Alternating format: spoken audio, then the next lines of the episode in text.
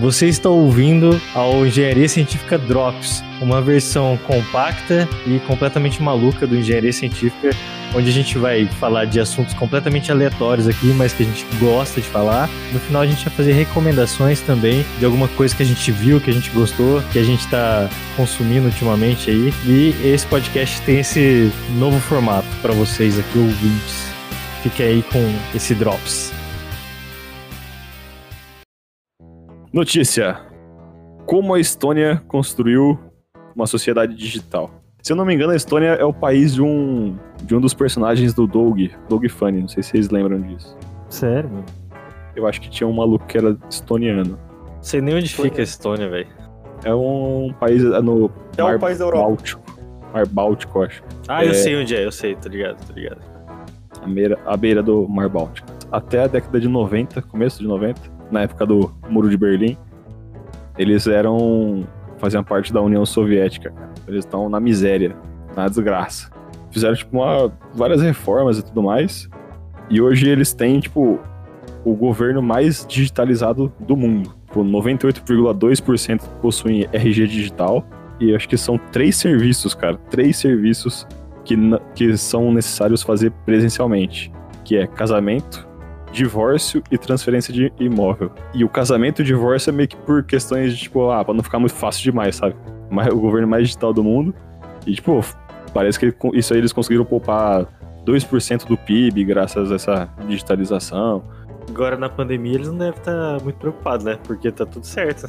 pra eles lá é tudo digital, pô. Tá Já tem certo. tudo- todos os serviços já pela internet, não precisa, não tem cartório, essa desgraça de cartório, de reconhecer firma, tá ligado?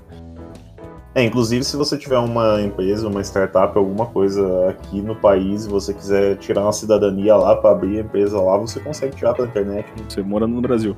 Sim, se eu quiser tirar uma e-cidadania estoniana, o único problema é que eu tenho que tirar lá.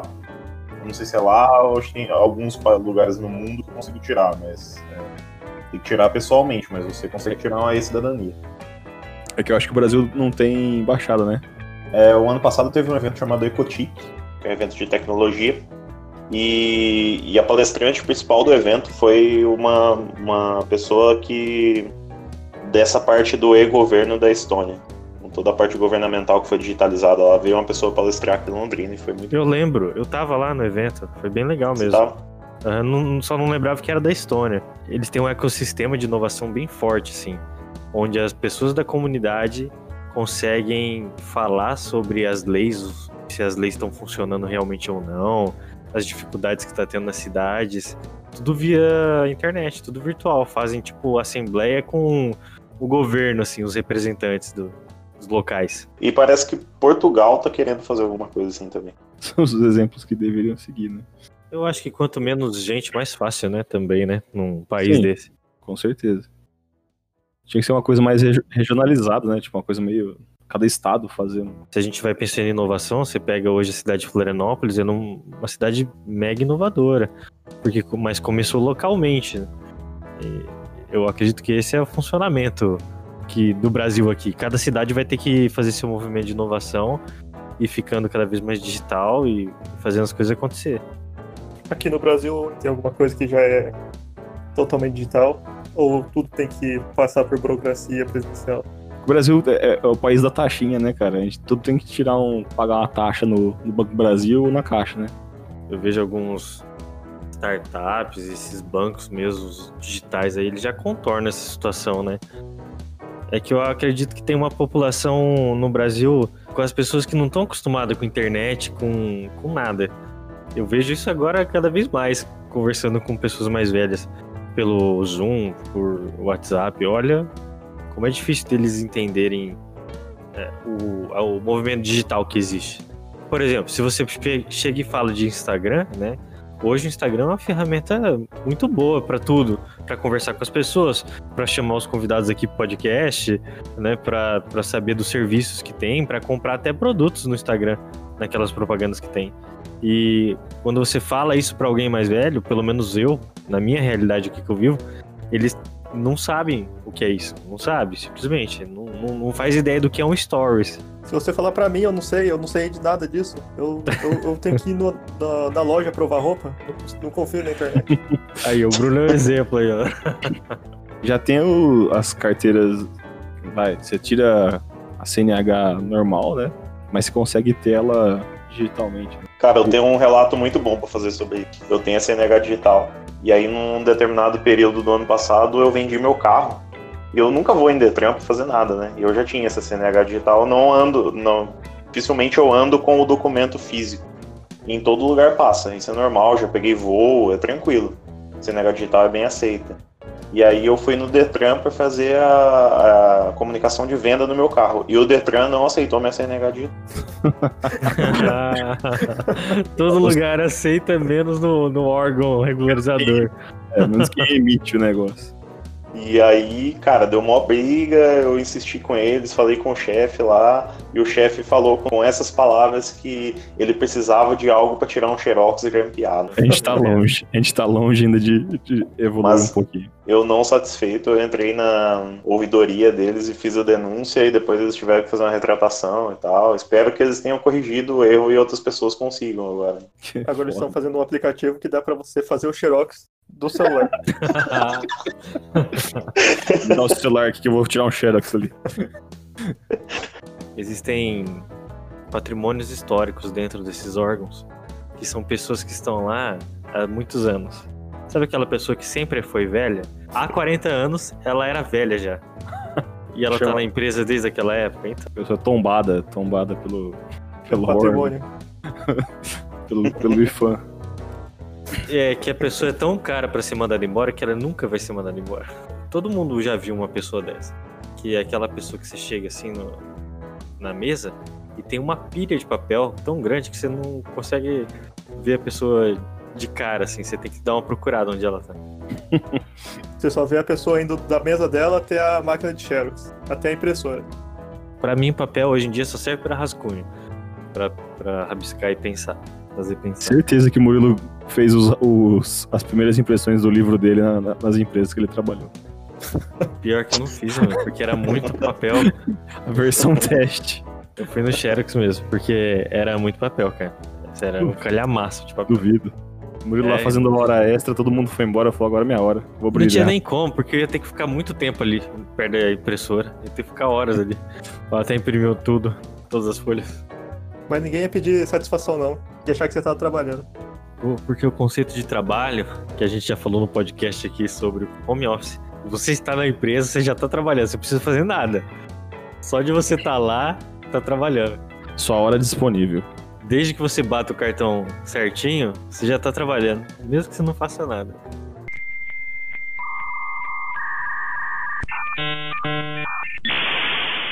Falando de internet, eu trouxe aqui uma notícia muito interessante. Ah, ele pegou a deixa.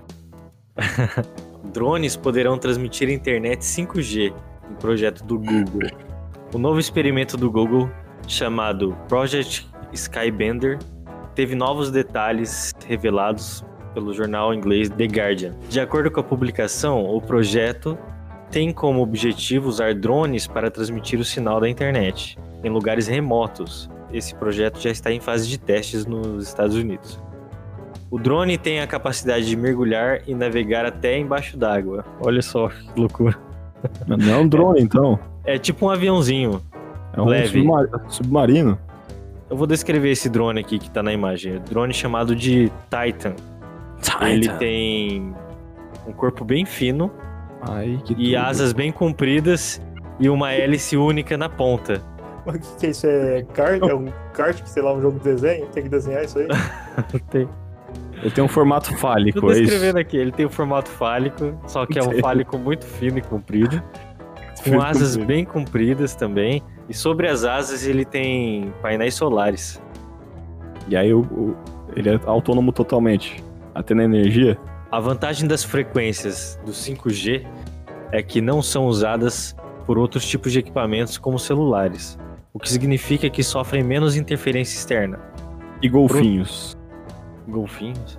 Eles usam qual frequência? deve ser o 6G, cara, porque os golfinhos são alienígenas. Já dizia Douglas Adams, né? O dia que os golfinhos voarem, a gente tá ferrado. Que eles vão embora do planeta e o planeta vai explodir, provavelmente. Porque, segundo ele, os seres humanos são a terceira raça mais inteligente. A primeira raça mais inteligente são os ratos, a segunda os golfinhos e a terceira os seres humanos. Mas por quê? Eu, quero, eu preciso da. da, da... Não tem um porquê. É, só, é, é isso. Porque é isso, é O rato vive É no esgoto. Eu, eu, não considero isso muito Não. inteligente. Golfinho, Mas são- beleza. Mar, legal, pá. Não, mas esses Outra- são os outros ratos. Então, o que eu tô pensando aqui é o seguinte, cara. O. Acho que é maior, o maior problema que a gente vê em eventos e o pessoal reclamando e procurando solução pra isso é no agronegócio. No agronegócio tem muita dificuldade, porque tipo, tem muita tecnologia, tem um monte de startup, tá sobrando startup, mas não tem rede em lugar mais afastado. Então pode ser uma solução. Pode ser. Pode ser mesmo. Pensar no, sei lá, interior do Amazonas. Vou, vou ler aqui, continuar lendo aqui, ó. O Skybender trabalha com ondas de transmissão milimétricas e poderia transmitir gigabytes de dados até 40 vezes mais rápidas do que os sistemas atuais de 4G. O Google pretende espalhar milhares de drones em todo o mundo para disponibilizar o serviço. Você sabe o que é isso aqui, né? É invasão em massa do Google. É Ah. monitoramento. Mas ele já sabe tudo que a gente faz já, cara. Inclusive que eu tô falando, xingando ele agora. Ele, já tá, ele sabe disso. Verdade. Ele sabe, ele tá colocando a lista de quantas vezes você já xingou ele ou qualquer outra pessoa. Sabe-se apenas que os aparelhos são movidos à energia solar e que foram construídos pela Titan Aerospace, uma startup comprada pelo Google em 2014. Se fosse o Elon Musk, aí funcionava. Verdade. Mas como ele pegou essa Titan, nem existe isso aí. É fake. Nem Certeza, deve existir. certeza que, é um, que é um nerd que criou essa página no- na internet lá, enganou os caras. Editou a página do Google na Wikipédia e todo mundo começou a noticiar isso. Os caras estão vendendo respirador fake, velho. Imagina drone da solar. Continuando essa notícia aqui, num projeto mais recente do Google, outra intenção de levar a internet a lugares mais remotos, que é o uso de balões. O projeto chama Projeto Loom, da empresa X. Empresa X, chama antigo braço de pesquisa do Google. E hoje um negócio autônomo controlado pela Alphabet. A Loom foi criada em 2013 e ainda encontra-se em estágio experimental. É startup, né? Eterna startup aqui. O projeto consiste em uma rede de balões não tripulados, inflados com gás hélio, que voam na estratosfera, faixa entre 7 e 50 km de altitude, carregando equipamentos capazes de estender a conexão à internet a regiões isoladas do globo. O Facebook também tem seu projeto, batizado de Aquila, que usa um drone movido a energia solar para distribuir o sinal de internet. Olha aí. No Brasil, a Altave de São José dos Campos, São Paulo, utiliza balões para levar banda larga a fazendeiros e comunidades rurais. A tecnologia também pode ser usada depois de desastres naturais, quando a infraestrutura de determinada localidade é destruída, e no monitoramento também de grandes eventos. Os balões do projeto Loom flutuam a 20 km da superfície, acima do acima do nível de cruzeiro dos aviões comerciais. Eles são feitos de polietileno, foram projetados para suportar condições hostis da estratosfera. Eles têm cerca de 15 metros de diâmetro por 12 metros de altura e são feitos para permanecer mais de 100 dias no espaço. E depois, como é que faz?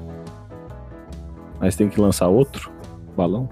Pode derrubar Aí, ele? aí você vê que os, os caras vão lançar um balão 7 km de altura, sem fio, e você vai ter uma conexão e você não consegue usar a internet que tá no. O roteador que tá na, sua, na sala do seu quarto. Você viu, É verdade. você viu como a net é uma bosta, né? Chegou a internet fibra ótica na sua casa e o roteador não pega no banheiro. Tem uma parede no meio e você não consegue usar. Eles falam que duas paredes já diminui o sinal, já. Logo abaixo da parte inflável do balão, há uma cápsula de voo que é equipada com aparelhos eletrônicos que reproduzem uma torre de celular. A conexão um de alta padre. Esse sinal é captado por antenas presentes no equipamento e retransmitido para outros balões do projeto, que se comunicam entre si para montar uma rede de comunicação. Em seguida, o sinal é enviado para os usuários. Cada balão cobre uma área de 5 mil quilômetros quadrados. Os balões operam como satélites em órbita muito baixa. Para que a conectividade seja eficiente, é preciso montar uma rede com vários balões que ofereça ampla cobertura e impeça a existência de regiões desprovidas de sinal de internet, chamados pontos cegos. Explica o engenheiro eletrônico aqui da Embrapa de São Carlos. Deve ser tipo bal- balão meteorológico, cara. É, é tipo cara- isso. E como é que pousa um balão desse aí? Ele só cai, só? É, ele cai, né? Só que ele cai devagar. Aí você vai lá e você busca o equipamento. Quando alguém falar que caiu a internet, ela caiu literalmente. é verdade. Nesse caso, sim. Você liga pro técnico da sua internet e fala, "Ô, pera um pouco aqui que a gente já tá soltando mais um balão aqui. Você já verificou se seu balão tá, tá conectado? O cara fala, senhor, bota a cabeça pra fora da janela, vê se tem um balão aí. se não tiver, senhor, só daqui meia hora o balão vai passar de novo aí na sua região. Reinicie seu balão, por favor. Já tentou inverter o cabo dos seus balões? Hashtag não solte balões. Será que o pessoal parou de soltar balão? Porque não tem mais propaganda? Poxa, os caras continuam soltando balão. Não tem festa junina esse ano. Cara, eu- tá aí uma coisa que eu não entendo. Não, por que você não pode fazer a festa junina nos outros meses? Porque senão não ia ser junina. Tá, mas, o- mas todo o resto você, todo o resto você pode fazer, você pode botar no- nos outros meses. Não tem carnaval fora de época? Tinha que ser. Pode acender a fogueira. Fora de época. Não, mas, não, mas tem uma justificativa. Meses que são mais. é, eu ia falar mais frios, mas aqui não faz frio. Junho, julho e agosto. Então vai tomar quentão no calor, não vai rolar muito. Fazer fogueira. Eu acho que é só uma questão de adaptação. Então, eu- eu acho que é mais por causa do, do São João, mas ninguém sabe nem quem é São João. É mais lá no Nordeste que é famoso. No, no resto do país, é só uma, uma desculpa pra poder beber, encher a cara, tomar quentão e comer, sei lá, as coisas lá, paçoquinha. Isso aí você tá querendo bagunçar demais. Daqui a pouco você vai falar que Natal não precisa ser em dezembro. Devia ter ovo de Páscoa no, no mercado o ano todo. E não tem já. Panetone, panetone já tem. A, o- a Páscoa é uma data da Páscoa, entendeu? Não é uma festa com o nome do mês, tá ligado? Mas é só se fazer a adap- a adaptação, ó. Você adapta o seguinte: você pega, tira a música caipira e coloca um samba. Aí você tira a roupa de caipira, bota também uma roupa mais assim, mais colorida, com penas, entendeu? Você vai, vai substituindo tudo. Aí em vez de ter um- uma rodinha tocando lá de sanfoneiro, você bota um trio elétrico, vamos dizer, entendeu? A M Careta. É, em vez de tomar quentão, você toma caipirinha ou toma cerveja barata gelada. Vou, vou criar o quentão frio, que daí não vai ser quentão. O friozão.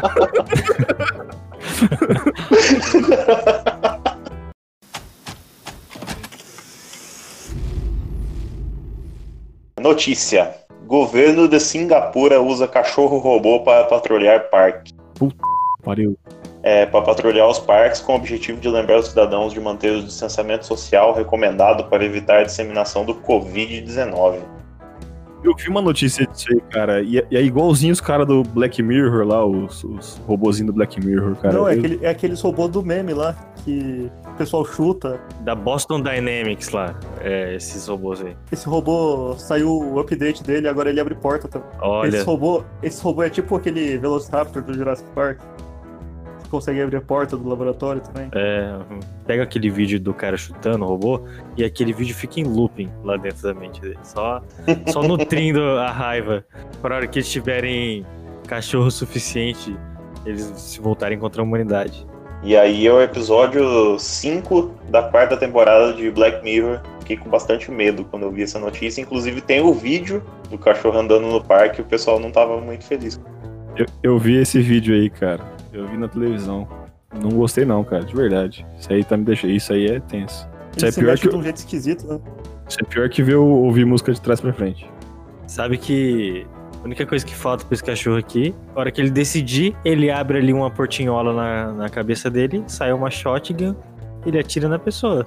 É que tá travado esse sistema ainda, Olha, porque olha tem isso, um. olha isso.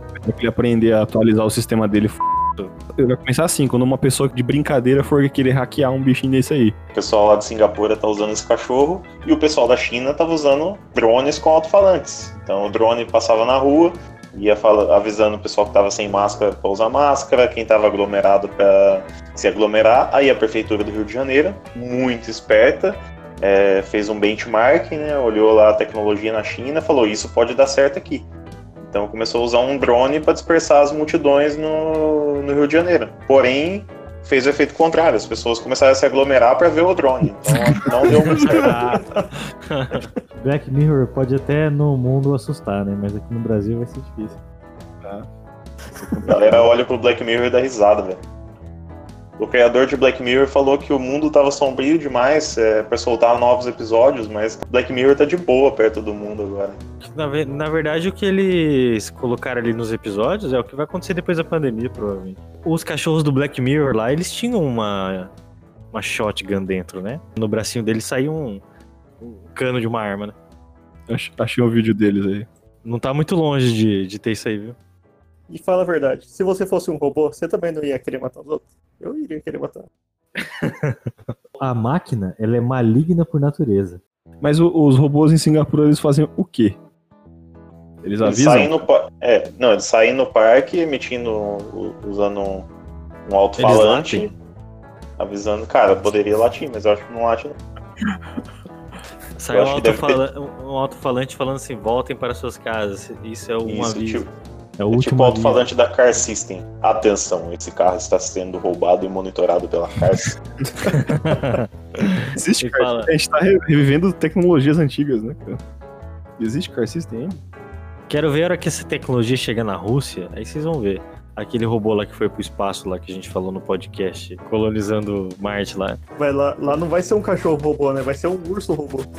Lá vai. Um urso robô que provavelmente quando ele abrir a boca metálica dele vai sair o cano da shotgun dali. E ele não vai pedir para as pessoas saírem, ele vai pegar, agarrar as pessoas e jogar cada um para um lado. Vai jogar a pessoa na casa dela. né? É, vai levar até em casa. Porque com esse último podcast sobre o Muro de Berlim, a gente aprendeu que é, o lado humano da Rússia às vezes pode ser muito além do que a gente imagina. É verdade. Eu acho que Black Mirror é, previu tudo que vai acontecer no mundo aí. tem muita coisa que pode ser que aconteça, esse negócio do cachorro é bizarro, mas tem uma série que é a Black Mirror que pode acontecer de verdade, que chama Years and Years, uma série da BBC, e que conta a história de uma família. é, a história começa em 2019, e aí no primeiro episódio pula assim, cinco anos, e depois a cada ano que vai passando vai. É, vai acontecendo, vão acontecendo várias coisas, mas vai, acontece coisas do tipo a Rússia começa a invadir a Ucrânia de novo, é, aí tem os refugiados ucranianos, a Espanha começa a ter um governo um governo socialista opressor. Só que tudo isso que vai acontecendo é pela ótica da família. Então, assim, tem um cara que ele trabalha é, cuidando desse refugiado que vem da Ucrânia. Ou, ah, tem a menina que ela é uma ativista lá de, de direitos humanos e ela tá na China e os Estados Unidos mandou uma bomba na China. Só que são coisas do dia a dia, assim, no cotidiano deles. Os bancos começam a falir, a menina usa um arquinho que faz aqueles filtros de cachorrinho pra mãe dela não conversar com ela. Então, tipo, é, é muito louco. É a história de uma família, só que com as tecnologias avançando no decorrer do, do período. Tecnologias e é, consequências políticas também. A próxima tecnologia revolucionária vai ser uma tecnologia que unifica os streamers. Vai chamar televisão. É, nossa, exatamente. É bem Chama isso mesmo. TV a cabo, tá ligado?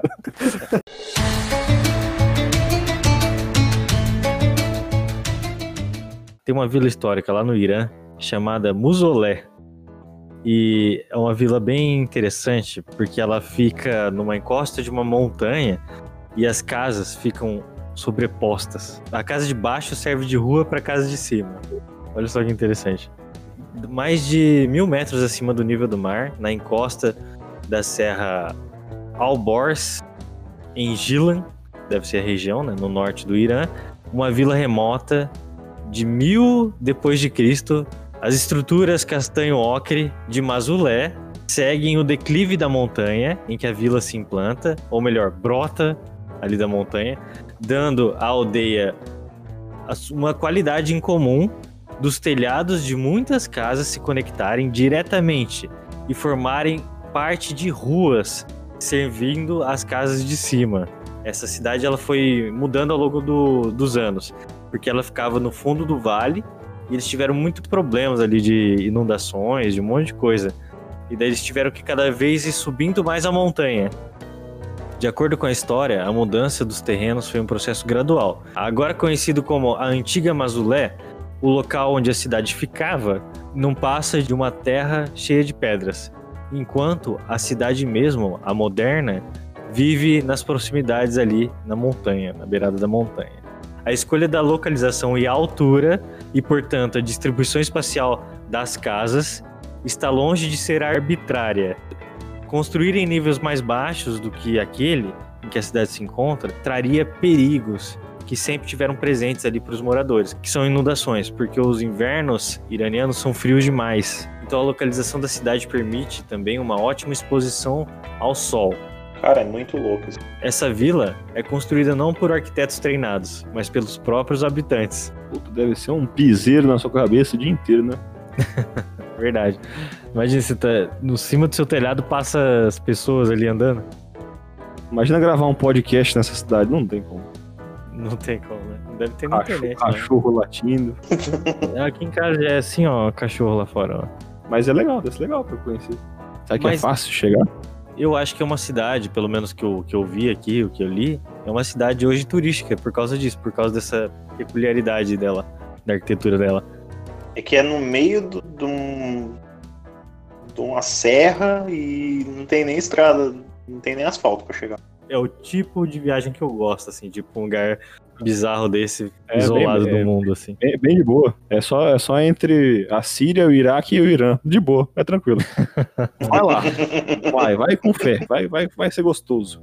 É, não dá, né? Daí não dá, né? Aí você vai poder falar pra sua mãe, sua mãe vai perguntar onde você tá. Você vai falar, tô pra lá de Bagdá. ah, meu Deus, isso é muito ruim, né? Tive que voltar aqui só pra falar, nossa senhora. Mas ó, dá pra ir pra Estônia. Aí depois você já pega um voo, é perto. Até o Irã. do lado. Sim, é mais perto que do Brasil, né? Pelo menos você não passa por cima da Síria e do Iraque. Vamos, eu vou continuar lendo. aqui. As casas foram construídas a partir da combinação de madeira, adobe. Adobe é o que mesmo? Engenharia? É o É- que faz o é barro, né? DEF. DEF. Faz o quê? DEF. MDF? PDF. Ah, É.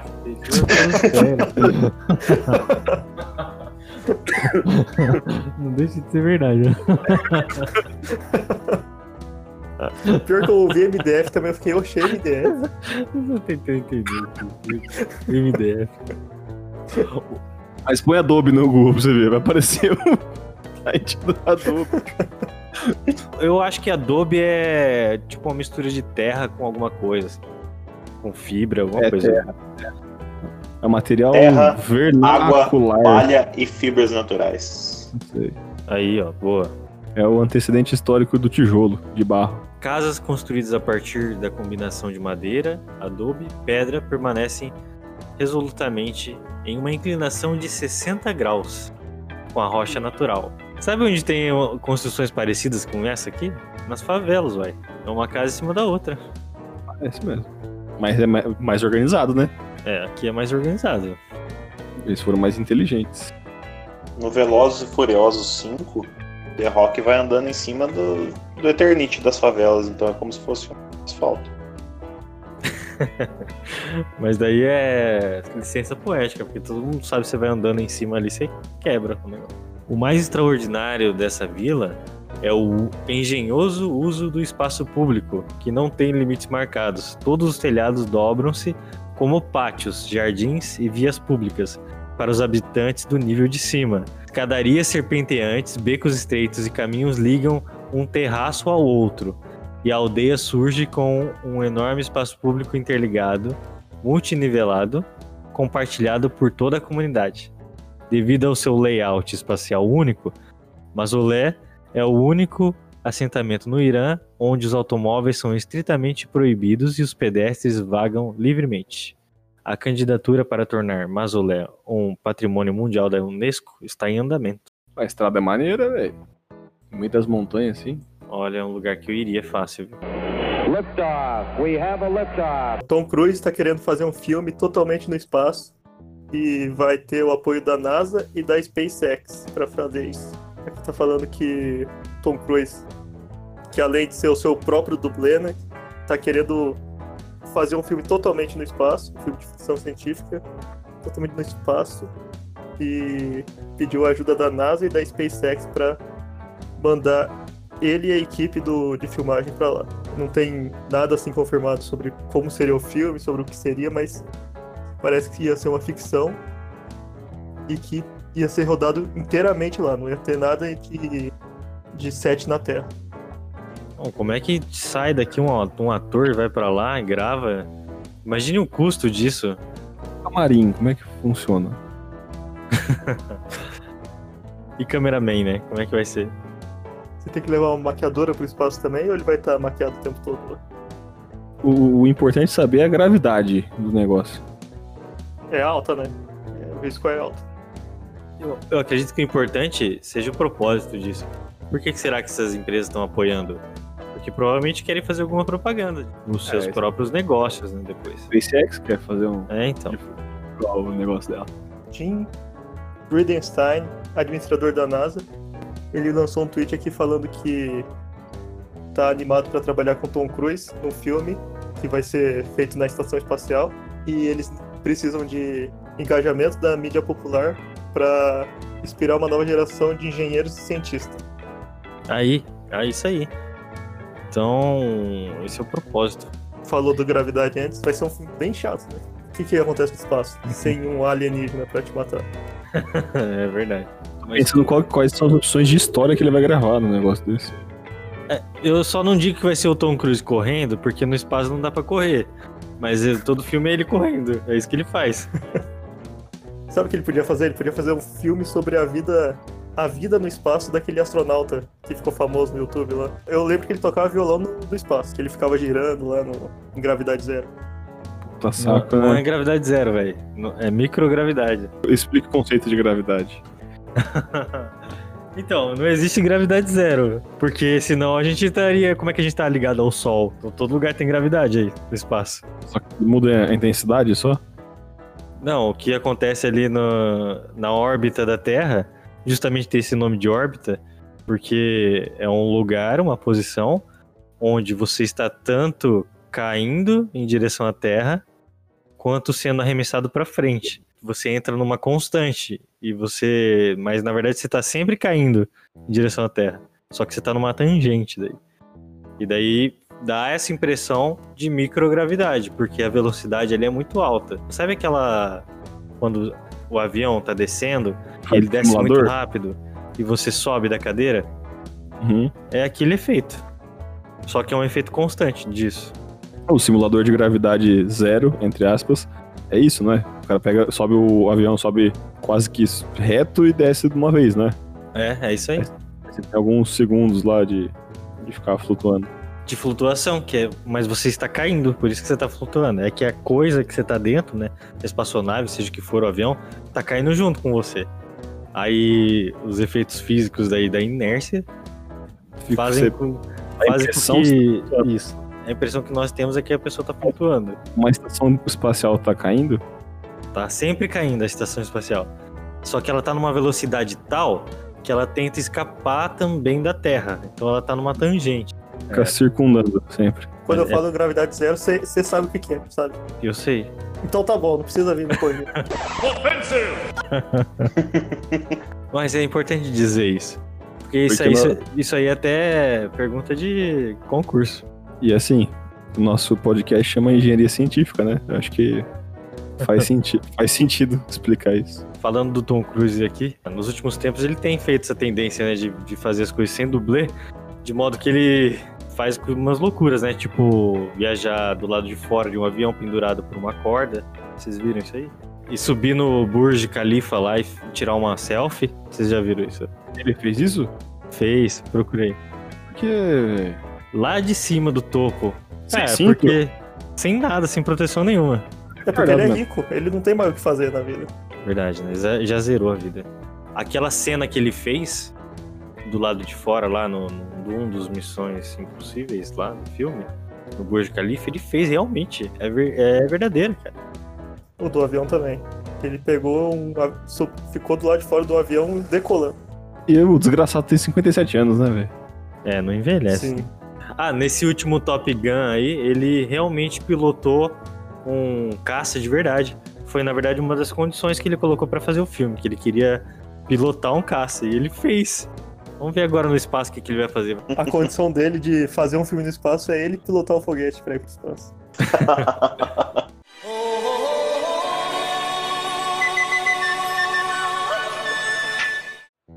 Você já viu uma usina solar em formato de panda? Existe na China. A China atualmente é o país que mais emite gás carbônico no mundo. Entretanto, ele também é o que mais investe em energias renováveis, principalmente energia solar. Seu mais novo empreendimento na área trata-se de uma usina solar, acreditem ou não, no formato de um panda.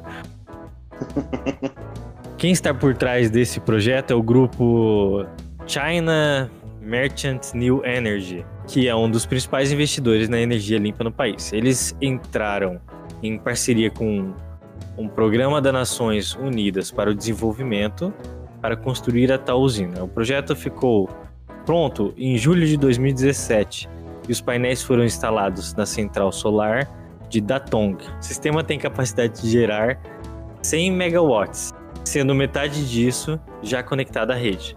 As estimativas dizem que a usina contribuirá para a redução de 60 mil toneladas de emissão de dióxido de carbono por ano. O projeto da Panda Green Energy tem o objetivo de conscientizar as pessoas sobre o tema da energia solar. A utilização do panda como formato não é novidade, olha só, já que o animal é símbolo do país. Sendo assim, as próximas centrais solares também terão formato de panda. Você sabe que não é bem aproveitado o espaço desse jeito, né? Mas é um panda. Então, cara. Então, não precisa falar mais nada. É isso, é um panda. Tá ótimo, sério mesmo. Imagine ver isso aqui do espaço, deve ser um negócio muito legal. Você acha que em 2020 teríamos carros voadores? Não, temos, temos Panda. usinas solares em, em forma de panda. Seria muito melhor aproveitado se fosse em forma de dragão. Gasto de dinheiro. Ou em uma forma quadrada, Uma forma que acompanha o terreno, sabe? retangular talvez. Forma que Mas é um, é um panda, é um panda, cara. É isso aí. Vamos fazer o seguinte agora. Vamos entrar aqui no momento de em que a gente fala coisas que a gente gosta. Então, ouvinte, para vocês saberem, é, a gente vai recomendar qualquer coisa. Não precisa ser ligado à engenharia, nem nada de ciência, nem nada. Pode ser coisas que a gente gosta mesmo. recomendação é um browser que substitui o substitui o Google Chrome. É, qual que é a pegada do browser? Ele substitui os, os anúncios que forçadamente aparecem nos seus nas páginas que você entra e ele coloca anúncios deles. Só que ele te paga para isso. Ele vai anunciar o que ele que ele tem aqui de conteúdo, só que ele vai te pagar isso em BAT, BAT, que é uma, tipo, uma moeda digital. Oi, pessoal, Murilo Narrador aqui. O Léo fez a recomendação dele, mas esqueceu de falar o nome do browser. O nome do browser é Brave. Só que depois você pode trocar por Bitcoin ou por dólar. Como funciona isso dele de pagar? Você tem uma carteira, você tem que criar uma carteira digital. E aí, conforme você vai, vai usando, ele vai depositando na sua carteira. Aí eu tenho 02 BET nesse momento. Uma parte do anunciante que iria pro browser vai pra você, então. Isso, isso. Pensa assim, o, ele, os anunciantes eles pagam pro tipo Google Chrome, pros negócios para poder aparecer o anúncio ali, né? Nas páginas que você, que você entra. Aí eles, eles pegam e falam assim, tá, o meu browser ele vai substituir pelo, pelo que eu recebo aqui, só que eu te pago uma parte, pra te mostrar o que eu tô recebendo. É isso. Olha, muito legal, viu? Você recomenda assim para as pessoas baixarem agora, instalarem nos seus Eu computadores? recomendo, eu recomendo baixar agora. Testa, faz, tipo, no mínimo ele vai estar bloqueando anúncios exagerados de outras em sites. E, e ele é rápido. Isso aí eu posso falar. Vou passar o meu relato aqui, porque eu acho que eu uso há mais tempo que o Léo. Yeah. É, faz muito tempo que eu uso. Tem 200 mil anúncios de rastreadores bloqueados e 2.8 horas de estimativa de tempo economizado. Ele mantém tipo um contadores falando do- dos anúncios blo- bloqueados e o, o tempo que você vai economizando. Então é, é legal. E quanto que você tem já acumulado de patrimônio aí? Eu tenho 2.1 BET, que é equivalente a 42 centavos de dólar, que dá mais ou menos uns 75 reais. Exato, é isso aí. Que legal, olha só que interessante. Achei bem legal isso aí. É, eu vou aproveitar a pegada do do Léo então e falar de uma outra, outra ferramenta que eu estou usando e que envolve também criptomoedas. E é uma startup nacional chamada Alterbank. O Alterbank ele consegue manter na sua conta, igual funciona outra, outras fintechs famosas aí, mas ele consegue manter na sua conta tanto reais quanto criptomoedas. Então, na minha carteira da Alterbank, eu tenho Bitcoin, por exemplo, e tenho dinheiro em reais. E aí ele tem um cartão, um cartão inter- internacional Visa, desses por aproximação, então eu posso chegar e usar essas criptomoedas para comprar um café, para qualquer coisa que se use cartão hoje em dia, que qualquer lugar que passa cartão você consegue usar a sua conta que tem criptomoedas. Nossa, esse é um tipo de tecnologia que eu ainda não consegui entender, sabe? Criptomoeda. Você entende como é que funciona a moeda? Porque a moeda ela só tem valor se as duas pessoas acreditar que aquilo ali vale, né? Sim, isso sim. Certo? Uhum. Então, Por isso tipo, que o ouro tem valor, né? é uma coisa escassa, ele não tem assim em abundância, porque senão a gente poderia usar areia, né? É, Isso. aham. E, e ele é portátil, fácil de transportar e que não pode ser abundante. Se todo mundo pode ter, aquilo ali deixa de ter valor, né? E a, e a moeda que ela é? Ela representa o valor de alguma coisa que você, você tinha, né? Tipo, nos- no passado, lá no escambo, os caras trocavam lá cabra por leite, por, sei lá, mandioca, e ficava fazendo as trocas. Só que chegava numa, num ponto que ficava muito complexa essa troca, né? Do cara ter que ir de um lugar para outro e tal, pra poder trocar. Então, ele tinha a moeda de ouro que representava mais ou menos ele trocava o, o excedente dele por essa moeda que ele poderia trocar depois por outras coisas. É mais ou menos isso, sabe? Um dos problemas de moedas de desde a da época do- dos reis lá é, era tipo a inflação, que os caras derretiam as moedas, colocava metais não nobres para aumentar a quantidade de moedas. Só que isso aí desvalorizava o negócio. E o Bitcoin ele é protegido disso, porque ele tem a, a limitação dele e você não consegue sair aumentando a quantidade. Então ele tende a ter a guardar valor melhor, sabe? No conceito dele, o fundamento dele é mais bem protegido do que uma moeda de banco central da vida aí que os caras podem sair imprimindo aí de qualquer jeito. E aí é que entra a tecnologia blockchain, que é onde tem a segurança dele, porque cada transação que é feita, uma vai sobre, sobrepondo a outra. Então você não consegue ir lá e tipo desfazer uma transação porque você fez uma já está sendo feito outra em cima e E quem minera é quem agrupa, organiza essas transações. Os computadores estão fazendo a matemática para organizar esses blocos e manter o sistema funcionando. Interessante. Olha, é um assunto até legal da gente trazer podcast, né? Criptomoedas. É bem legal mesmo. Então, tem um festival que acontece todo ano, que é um- uma colaboração entre a Embaixada da França e um grupo aqui do Brasil, se não me engano, que chama Festival Varilux, que é uma mostra, um, um evento de, que, que é realizado no cinema, né? Aqui em Londrina tem lá em alguns cinemas e passam os filmes franceses durante um mês, duas semanas, se eu não me engano. Um período assim. Então, durante dois meses passam bastante alguns filmes, tem seis, sete filmes em cartaz. E você pode ir lá pagando uma, uma- um ingresso normal mesmo e assistir. Só que esse ano, por causa do coronavírus, tá, eles interromperam o calendário desse festival.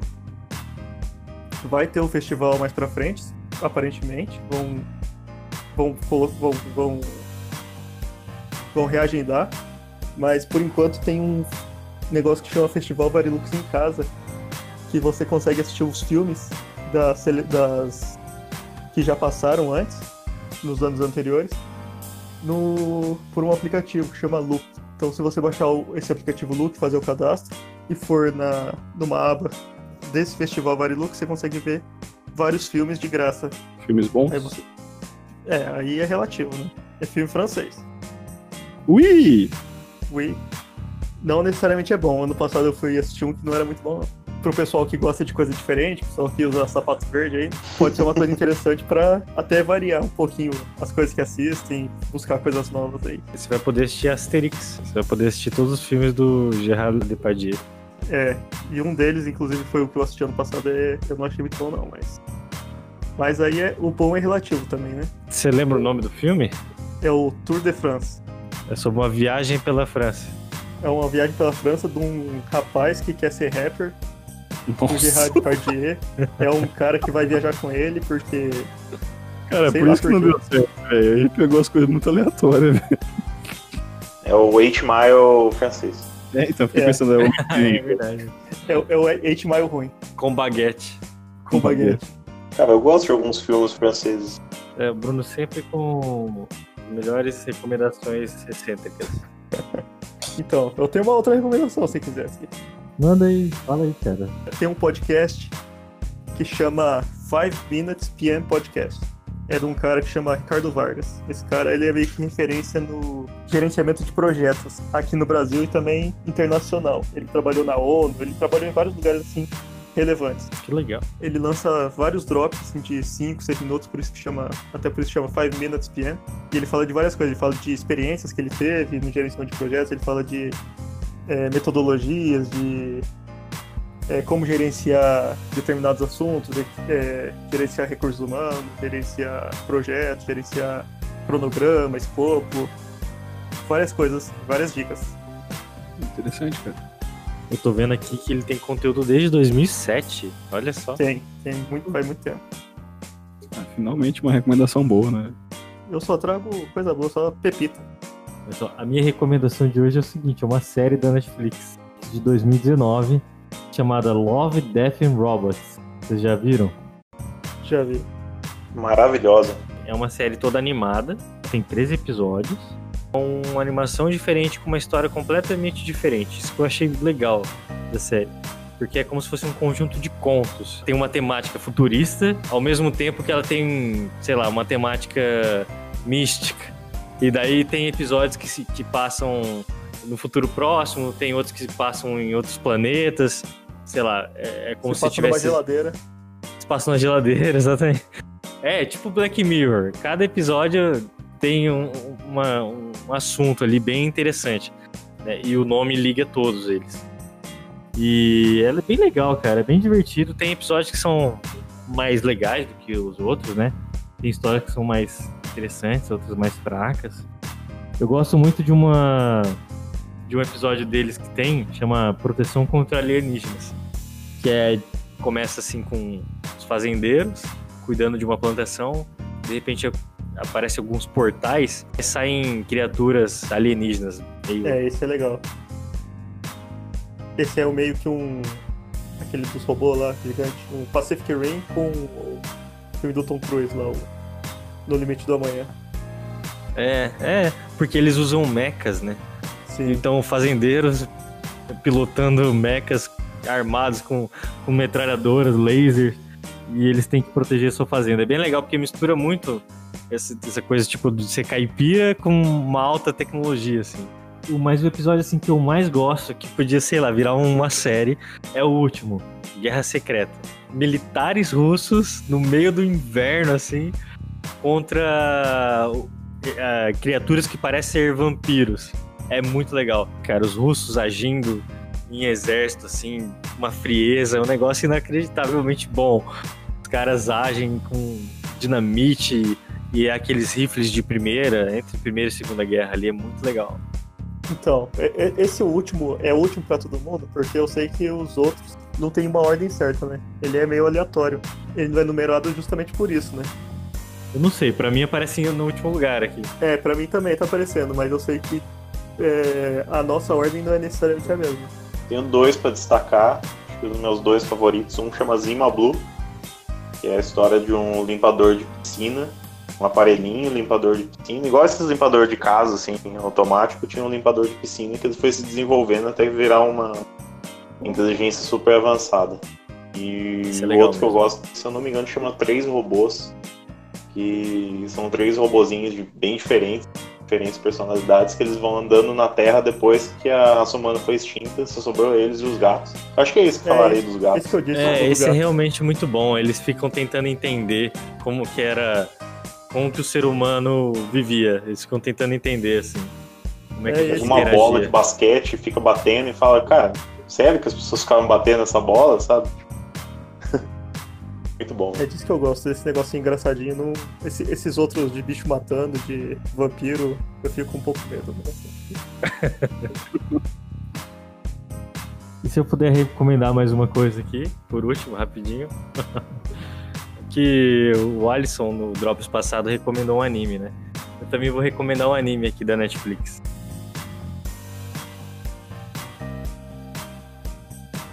Vamos dizer assim, não é o anime que eu mais gosto da Netflix, tem outros que são legais também. Mas esse aqui foi um anime que me prendeu muito. Gostei muito de ver. Chama Akame ga Kill. E ele conta a história de os personagens são assassinos. Cada personagem tem uma arma que fornece um poder especial para cada um. E eles têm poderes secretos, é bem legal. E o anime ele é muito inteligente, ele vai realmente escalonando, a, a trama vai escalonando, vai ficando cada vez mais difícil para os personagens passar pelos desafios que eles têm. E, cara, prepare-se se você for ver esse anime, assista, mas assista assim, não gostando dos personagens, porque os personagens morrem no meio do caminho. É tipo Game of Thrones. Não se apegue. Isso. E você fica assim, não acredito que esse personagem morreu. Era um personagem tão querido. Como é que o autor pode fazer isso? E acontece. Infelizmente acontece. E é o que se espera, eu acho, pelo menos eu, né, de um anime so- sobre assassino. O melhor fazem é matar, né? É isso aí. E outra coisa, é um anime muito bem feito e ele tem dublagem Em português, se eu não me engano. E ele é muito bem desenhado, é muito bem feita a dinâmica, as cenas, as animações são, olha, excelente. Sério, há muito tempo que eu não vejo um anime de tanta qualidade assim. Eu prefiro não ver dublado porque eu não quero ver um personagem com a voz da Dan Sandler.